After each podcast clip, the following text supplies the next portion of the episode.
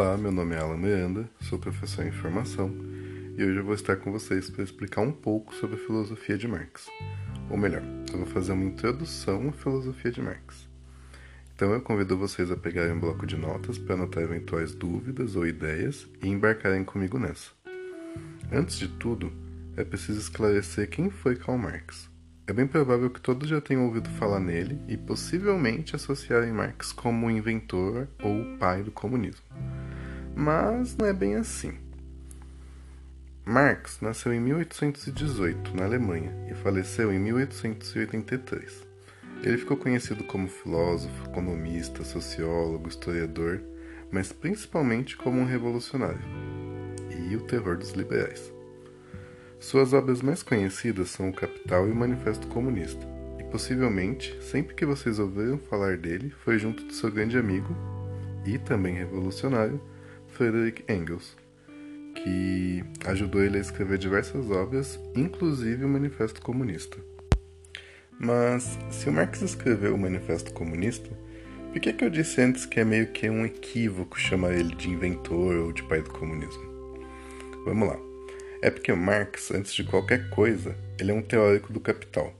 E dentro da sua teoria, o comunismo somente se realiza com a superação da sociedade capitalista.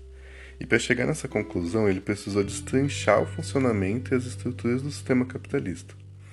O Marx não pode ser o teórico do comunismo porque o comunismo ainda não se realizou, e o sistema ao qual ele se, de se debruçou para compreender foi o do capital. Curioso, não? Apesar de ser associado como teórico do comunismo, faz muito mais sentido associar Marx como teórico do capital. Aliás, a sua obra mundialmente famosa, fundamental, se chama justamente O Capital. Bem, para fundamentar toda a minha explicação nessa introdução à filosofia de Marx, eu vou me basear principalmente em um livro dos professores Sérgio Lessa e Ivo Tonet, que tratam exatamente sobre esse tema. E a principal categoria dessa aula vai ser a categoria de trabalho, ou seja, a relação do homem com a natureza. E aqui vamos abrir um parêntese. Quando a gente fala da relação do homem com a natureza, não é uma exclusividade do gênero masculino. Aqui a gente entende esse homem como um conjunto de toda a sociedade, do gênero humano. Eu pensei em trocar esse termo por sujeito, mas eu não achei que é um bom substituto. Enfim, são questões linguísticas e de gêneros que eu não vou conseguir resolver nessa aula. Por enquanto, vamos fechar esse parêntese. Retomando, a principal categoria dessa aula vai ser a categoria de trabalho.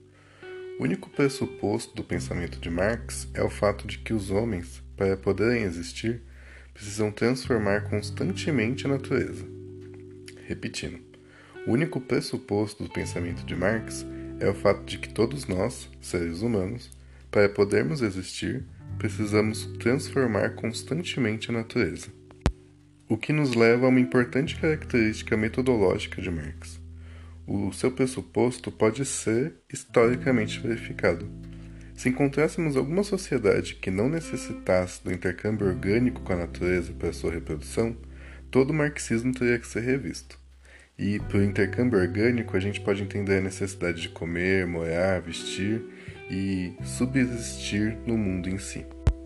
O fato de ter por pressuposto algo que pode ser verificado na realidade faz do pensamento de Marx uma teoria muito distinta de outras correntes filosóficas, que quase sempre deduzem ou inferem os seus pressupostos de seus próprios fundamentos.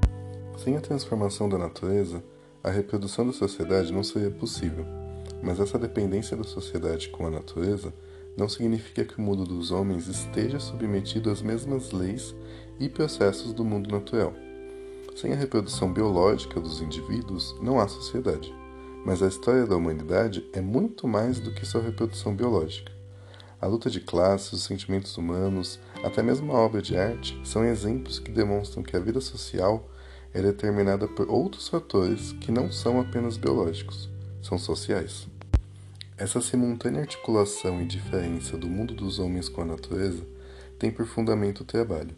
Por meio do trabalho, os homens não apenas constroem materialmente a sociedade, mas também lançam as bases para que se construam como indivíduos. A partir do trabalho, o ser humano se faz diferente da natureza, se faz um autêntico ser social, com leis de desenvolvimento histórico completamente distintos das leis que regem os processos naturais. Marx entende por trabalho um tipo de atividade muito diferente daquela que podemos encontrar, por exemplo, nas abelhas ou formigas. Nelas, a organização das atividades e sua execução são determinadas geneticamente, e por isso que não servem de fundamento para o desenvolvimento desses insetos. Por séculos, as abelhas e as formigas produzirão exatamente da mesma forma o que já produzem hoje. Entre os homens, a transformação da natureza é um processo muito diferente das ações das abelhas e das formigas. E o porquê dessa diferença? Em primeiro lugar, porque a ação e o seu resultado são sempre projetados na consciência antes de serem construídos na prática. Essa capacidade de idear, isso é, de criar ideias antes de objetivar, ou seja, de construir objetivamente, materialmente, que funda, para Marx, a diferença do homem em relação à natureza, a evolução humana. Agora a gente vai ver o porquê. Vamos imaginar que alguém tenha a necessidade de quebrar um coco. Para atingir esse objetivo, há várias alternativas possíveis. A pessoa pode jogar o coco no chão, pode construir um machado, pode queimar o coco, pode dar uma cabeçada nele e assim por diante. Para escolher entre as alternativas, a pessoa tem que imaginar o resultado de cada uma. Ou seja, ela tem que antecipar na sua consciência o resultado provável de cada alternativa. Essa antecipação na consciência do resultado provável de cada alternativa possibilita as pessoas escolher, escolherem aquela que avaliam como a melhor.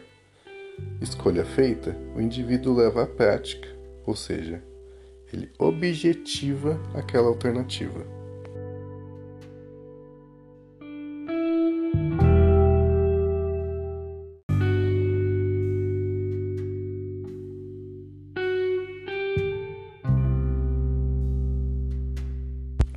Vamos imaginar que a alternativa escolhida para quebrar o coco seja de construir um machado.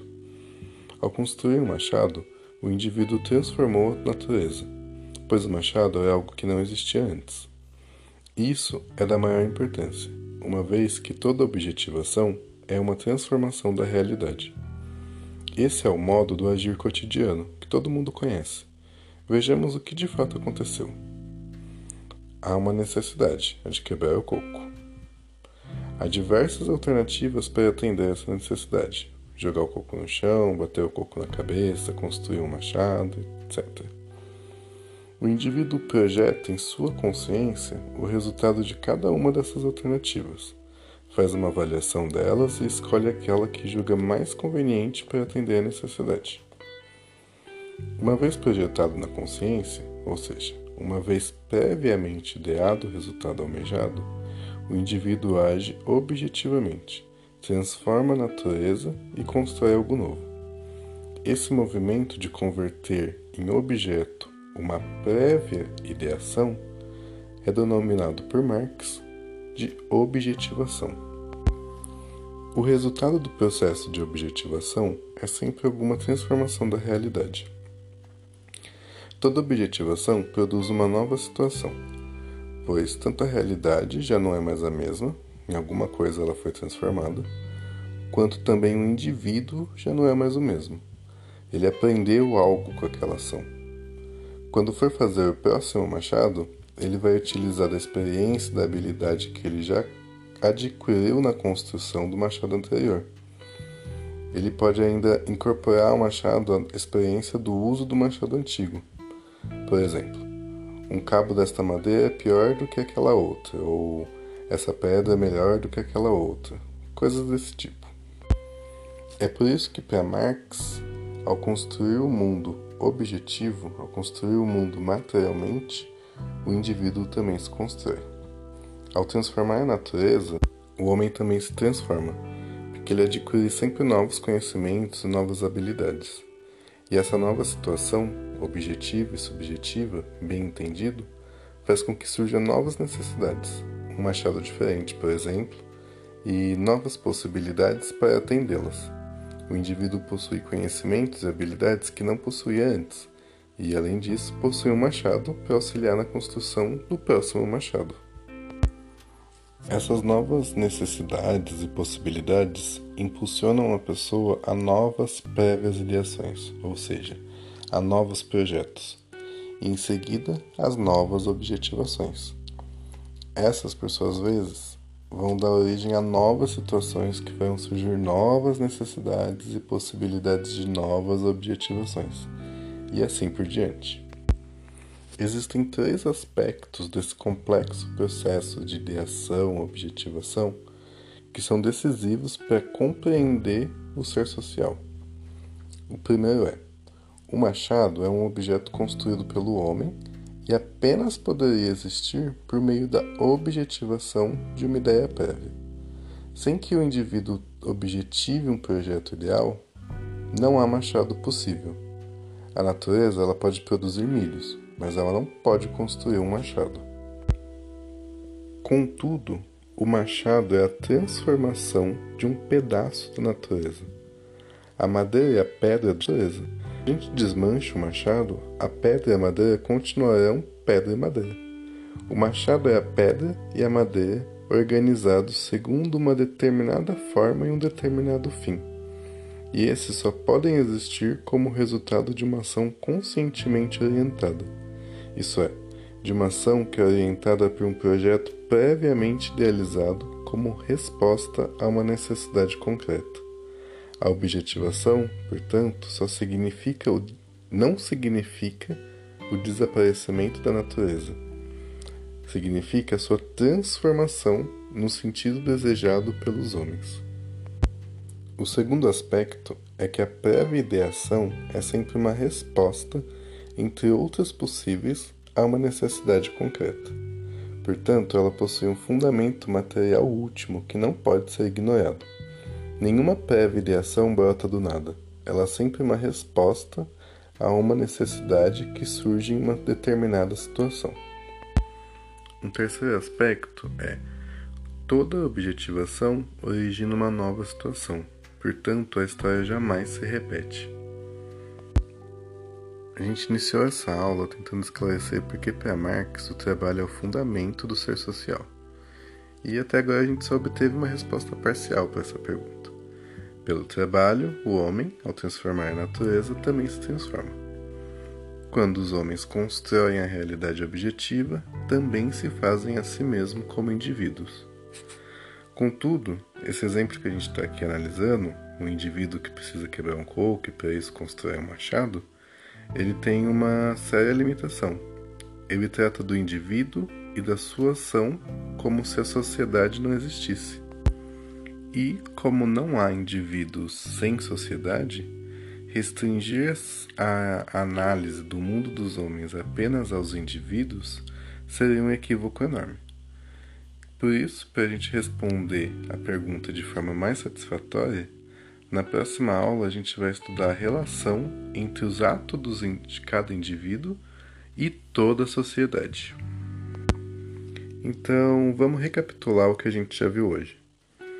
Para existirem, os homens devem necessariamente transformar a natureza. Esse ato de transformação é o trabalho. O trabalho é o processo de produção da base material da sociedade pela transformação da natureza é sempre a objetivação de uma prévia ideação e a resposta a uma necessidade concreta. Dessa prévia ideação à sua objetivação, tudo isso é trabalho.